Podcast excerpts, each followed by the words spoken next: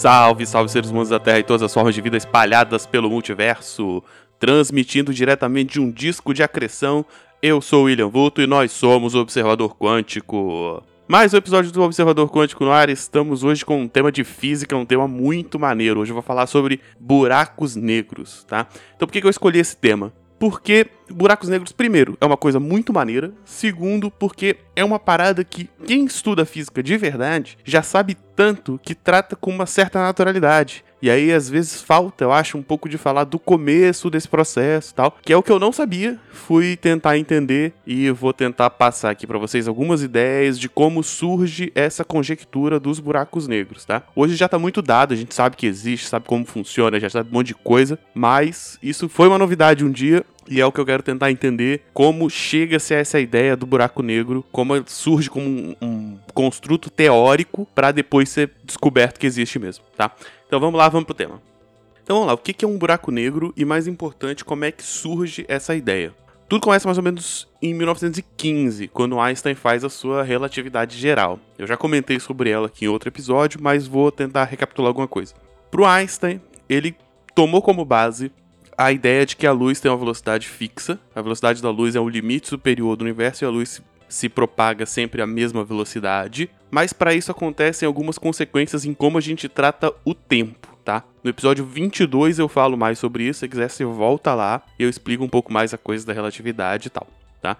Tem um episódio sobre o tempo também, que eu vou botar o link aqui no post, uh, que eu falo sobre isso. Então, a partir do momento que ele faz essas construções, você pode começar a tratar o tempo como uma quarta variável de posição e o tempo ele começa a poder ser percebido por espectadores de forma diferente, tem várias consequências disso, mas a principal é que a forma como os objetos se movem no espaço-tempo, que é essa nova estrutura quadridimensional que a gente vai usar de base, faz parecer, e é como ele vai descrever o universo a partir de então, que o que a gente chama de gravidade é, na verdade, uma curvatura do espaço-tempo causado por, pelos objetos que têm massa e energia. Então você já deve ter visto, se não tiver visto, vai ter uma imagem aqui no post, aquela ideia de que o universo é como se fosse um lençol, e aí os corpos pesados você coloca em cima desse lençol, ele dobra o lençol para baixo, ele força o lençol para baixo e faz uma curvatura ali nele.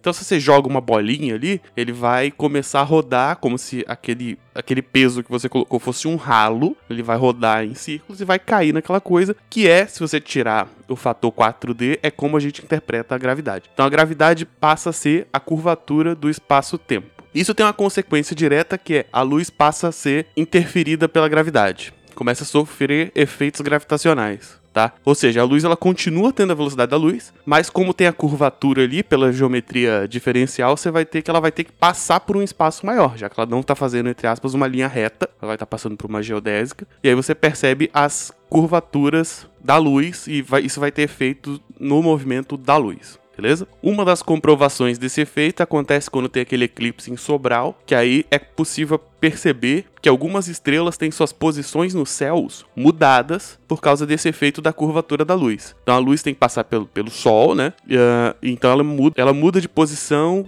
em relação a quando o Sol não tá lá, e você só consegue olhar nessa direção sem ficar cego, porque tem um eclipse, eles conseguem perceber essa curvatura que a luz faz. Isso meio que serve como uma das grandes evidências para a relatividade geral até hoje, tá? Então qual é a consequência disso? O que, que a gente vai precisar para seguir? A luz sofre efeitos gravitacionais, beleza? Então fica com isso em mente. A luz também sofre efeitos gravitacionais. Então para chegar nos buracos negros, a gente tem que entender um outro conceito que é velocidade de escape, tá? O que, que é velocidade de escape? É a velocidade que um corpo precisa para sair da área do efeito gravitacional de um outro corpo maior, tá? Não precisa ser maior, mas ele tem que ser mais denso e ter mais energia. Tá? Vamos pegar como exemplo a Terra. Velocidade de escape é a velocidade que um foguete tem que chegar para conseguir sair da órbita da Terra ok? Quanto maior o corpo, quanto maior em massa, mais gravidade ele tem, mais atração ele exerce sobre outros corpos e é mais difícil essa velocidade de escape. Aí você tem que lembrar que a gravidade, ela tem aquele fator, quando você vai calcular a gravidade, você multiplica as duas massas, tem a constante gravitacional e embaixo vai ter d ao quadrado, que é a distância ao quadrado. Então quanto mais longe você está de um corpo, menor a força da gravidade, beleza? E quanto mais perto, mais forte é.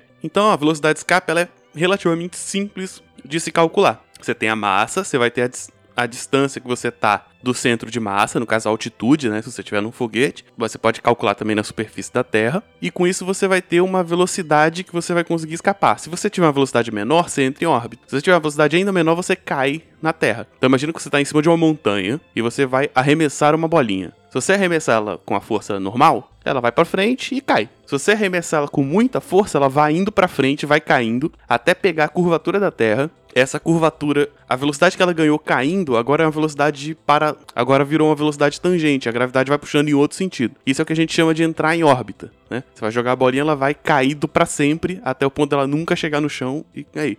Se você jogar com mais força do que isso, ela sai pela tangente da Terra. Então imagina que você tem a, a Terra uma bola, é, é uma coisa curva, né? Então imagina que você tem uma reta tangente, um plano tangente ali. Se você jogar ela com mais força, acima da velocidade de escape, a bolinha sai. Então é isso que é a velocidade de escape, a velocidade necessária para que um corpo saia da, da órbita e, e, e saia do campo gravitacional de um planeta, tá? Isso é relativamente simples de calcular, tá? Tem uma fórmulazinha, não vou falar aqui agora, não vou falar porque não, não entra no caso, mas vou colocar lá no post uma, uma demonstração dela, mas você tem uma, uma fórmula de calcular isso.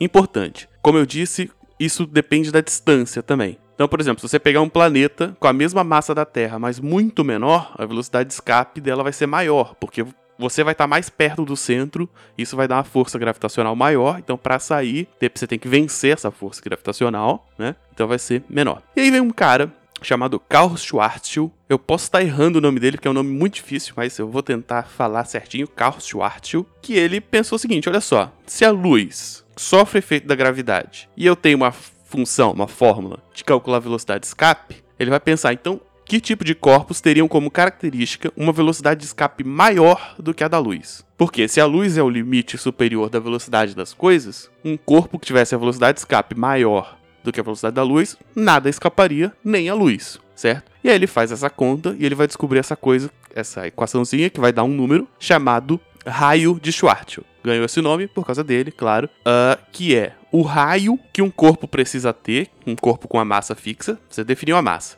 O raio que o corpo precisa ter para chegar nessa característica. Então pensa assim, tem o Sol, eu sei a massa do Sol. Qual o tamanho que o Sol deveria ter, mantendo essa mesma massa, né? Teria que ser super denso, para causar esse efeito gravitacional que quando eu calcular a velocidade de escape, a velocidade necessária para sair do campo gravitacional, seja maior do que a da luz, ou seja, nada sai. E isso vai dar uma formulazinha lá que é 2 vezes a constante gravitacional vezes a massa de que a gente está falando, nesse caso que eu estou dando exemplo, a massa do Sol, dividido pela velocidade da luz ao quadrado, tá? Ou seja, quão pequeno o Sol deveria ser para com a mesma massa ele ser essa coisa que a gente vai chamar a partir de agora de buraco negro. Por que buraco negro? Porque isso é uma consequência óbvia, né? Então você vai ter toda uma região ali no espaço, em volta desse corpo, do qual nem a luz consegue sair. Se a luz não consegue sair, a gente que tá olhando de fora não consegue visualizar essa coisa que a gente vê através da luz. Nesse caso que eu estou falando luz, entenda qualquer onda eletromagnética, qualquer coisa, porque nada é mais rápido do que a luz. Então, se nem a luz sai, nenhuma outra coisa sai também. Tá? Então, essa é assim que surge a conjectura do buraco negro. É uma conta, a partir do momento que você entende que a luz sofre efeitos gravitacionais, você pergunta, ah, então quão denso, quão monstruosamente denso um corpo tem que ser para que nem a luz consiga escapar, tá? Então, se você olhar um buraco negro de fora, lembrando que nesse momento que eu tô falando, o buraco negro ainda é uma ideia puramente conceitual, buraco negro seria uma região escura no espaço beleza? Então você tem uma região que tem alguma coisa ali no meio, que é super densa, mas você tem toda uma área em volta dela, por uma área entendo uma área 3D, né? Um volume, na verdade, em volta ali, que você não consegue enxergar nada, porque qualquer luz que entrar lá dentro cai para esse núcleo e você não conseguiria enxergar nada em volta. Outra coisa interessante que se descobre logo em seguida é que se você tem um corpo que chega no raio menor do que esse raio de Schwarzschild, ele tende a colapsar sobre si mesmo tá? Então você tem, você não conseguiria fazer uma bola pequenininha com a massa do Sol, que essa bola ela começaria a cair em cima de si mesma, e isso é um problema sério, que é o que a gente vai discutir agora, tá? Então pensa assim, pensa no Sol ou na Terra. A gente tem um centro de massa, Se você pega toda a massa da Terra, faz uma aproximação, você vai ter um centro de massa que está atraindo a gente. Então por que, que a gente não cai? Por que, que a gente não afunda? Porque você tem um chão embaixo da gente que também está sendo atraído. Então,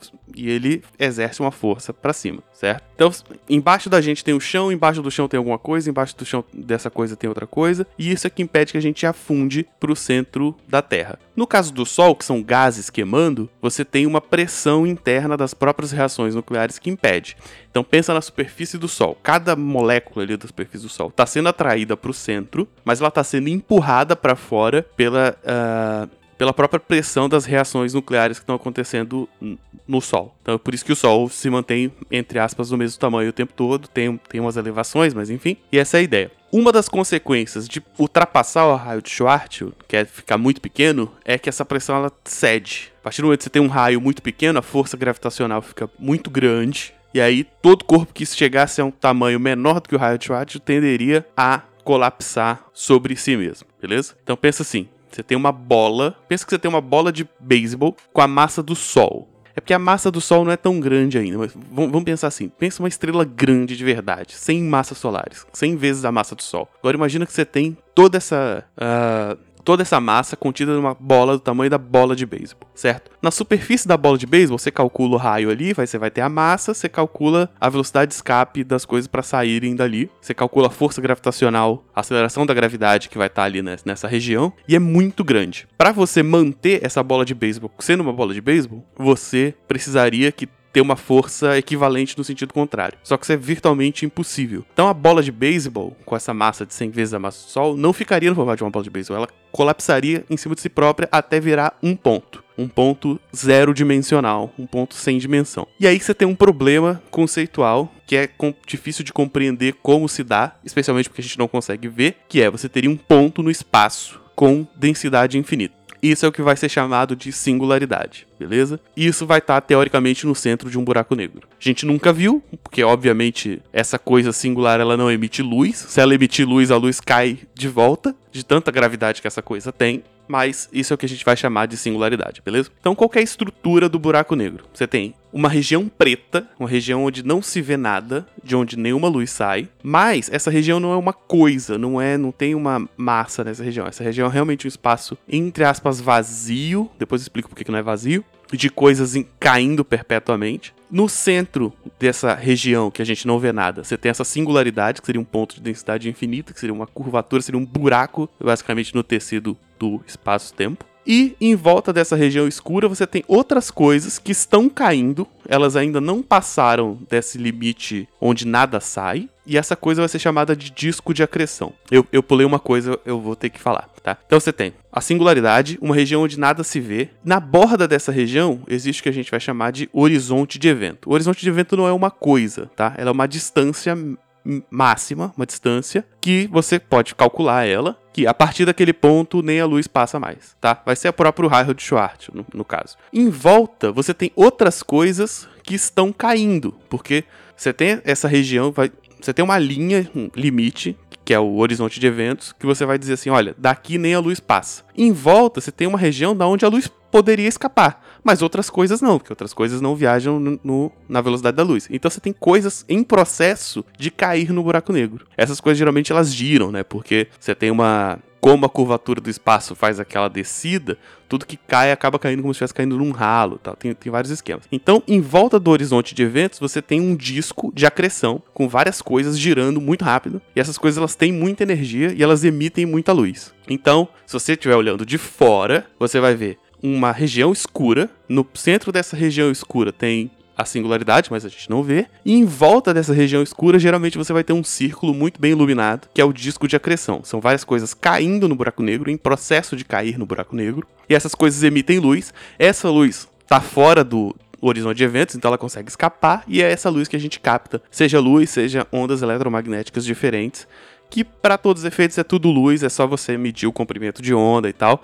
Se quiser entender isso, volta lá no episódio 22, beleza? Então, isso é um buraco negro, tá? É uma região no espaço onde nem a luz escapa, dado que a luz é afetada por efeitos gravitacionais, como foi provado com o experimento que aconteceu aqui em Sobral e que é uma das grandes evidências para a relatividade geral. Então, quando você ouvir gente boba falando assim, ah, mas relatividade é uma viagem, não tem nada a ver, você pode pesquisar sobre o evento em Sobral, que, que é uma das evidências uh, sobre relatividade geral.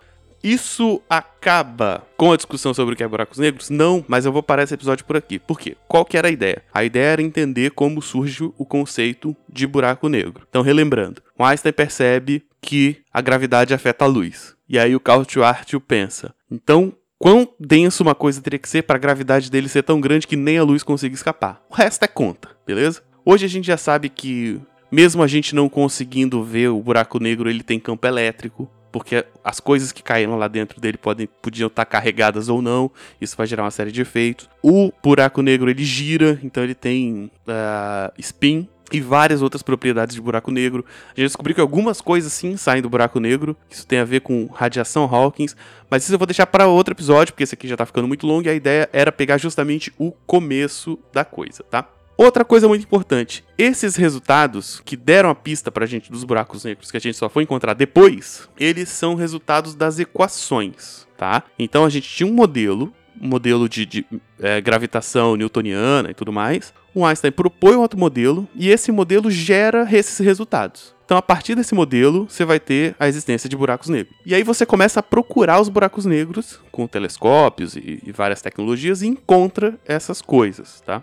Mais importante ainda, mesmo que você não veja o buraco negro, já que ele é conceitualmente uma coisa que não se vê, já que a luz não sai, você consegue perceber os efeitos gravitacionais deles em outros planetas. É uma coisa que não se vê, mas tem massa, muita massa, inclusive, né? e você consegue perceber. Então você vai tentar medir. Então, ah, eu vejo uma estrela rodando em volta de alguma coisa que eu não sei o que é porque eu não consigo ver. Muito possivelmente é um buraco negro, talvez. E aí começam a surgir as coisas, você procura a coisa que a teoria prevê. Então a teoria faz uma previsão e depois você tenta encontrar essa coisa. Se você encontrar, isso é uma grande evidência de que a teoria está certa, tá? E é assim que muita coisa na física é feita, tá? Você cria um modelo teórico, esse modelo teórico vai te dar um poder de previsão sobre as coisas e você testa as previsões. Então, quando alguém fala assim, ah, mas isso é só teoria tal, só tá, mas a teoria tá servindo de previsão e tá funcionando. Então, se você encontrar um terraplanista que vai dizer assim, ah, mas a gravidade é só um modelo, é só uma teoria não é só uma teoria, porque teoria é muito mais do que isso, já fiz um episódio sobre isso, mas a gente vem usando a gravidade para prever o comportamento dos aviões, por exemplo, para projetar avião. E os aviões seguem voando até hoje. Então, isso é uma grande evidência de que a gravidade funciona, porque senão a gente já teria errado alguma coisa nesses processos aí. Pelo menos na Terra a gente sabe muito bem como a gravidade funciona, tá tudo certo, tá tudo correndo bem. Tá? Então é isso. Buraco negro é um objeto que surge da teoria, mas depois a gente percebe que existe. Buraco negro é uma região no espaço da onde nem a luz escapa, por isso ele é um espaço preto, uma região escura, mas tem massa lá e a gente consegue perceber essa massa uh, tendo efeitos gravitacionais em coisas ali em volta, ok? Devo fazer um outro episódio sobre tipos de buraco negro, características de buracos negros num futuro, mas não tão em breve, porque é um tema muito espinhoso e eu vou ter que estudar bastante para fazer, tá? Então é isso, esse foi o tema de hoje, o que são buracos negros, uma introdução aqui, parte 1. Eu espero que tenham gostado. Se você gostou e quer ouvir logo a parte 2, que um dia eu faça, entre em contato e me cobre. Se você não gostou e falou assim, você errou tudo, falou um monte de merda, entre em contato para me corrigir, tá? O feedback de você ouvinte é muito importante para esse podcast continuar existindo, tá? A desvantagem de fazer um podcast sozinho é que se você desanimar, já era. é, é uma merda. Mas eu quero muito feedback de vocês, por favor, tá? Você pode entrar em contato comigo no Instagram e no Twitter em @williamvulto, na área de comentários do site lugarnenhum.net, que é onde esse podcast sai. Então você entra lá lugarnenhum.net, tem uma abinha lá Observador Quântico, você clica, abre o post, vê as figuras que eu vou colocar lá. No final tem a área de comentários, você comenta lá. Você também pode mandar e-mail para contato@lugarnenhum.net ou entrar em contato em qualquer outro lugar que você me encontrar por aí no Telegram, nos grupos de podcasts, em, em vários lugares, tá? Todo feedback, dúvida, crítica, sugestão é muito bem-vindo. Se você está ouvindo esse podcast pelo Spotify, considere deixar de usar o, Spotify para podcasts e comece a usar um agregador de podcasts para ouvir. Primeiro, que ele é melhor, os agregadores são feitos para isso, então ele tem como gerenciar suas playlists, fazer pause, gerenciar seus downloads de forma muito melhor. Segundo, porque o Spotify está dando banho em alguns podcasts uh, e ele, a forma como eles têm tratado os podcasters é bem ruim. Se você gosta da mídia, considere usar os agregadores, que é melhor do que jogar tudo na mão do monopólio que o Spotify vem tentando fazer. Beleza? Então, o podcast vai continuar no Spotify enquanto eles deixarem lá para alcançar mais pessoas, mas recomendo que você use agregadores, ok? Se você não souber como fazer, me pergunta como, qualquer rede social aí que eu faço um tutorial, qualquer coisa do tipo, tá? Chega, já falei demais. Então é isso, um abraço e encerrando a transmissão.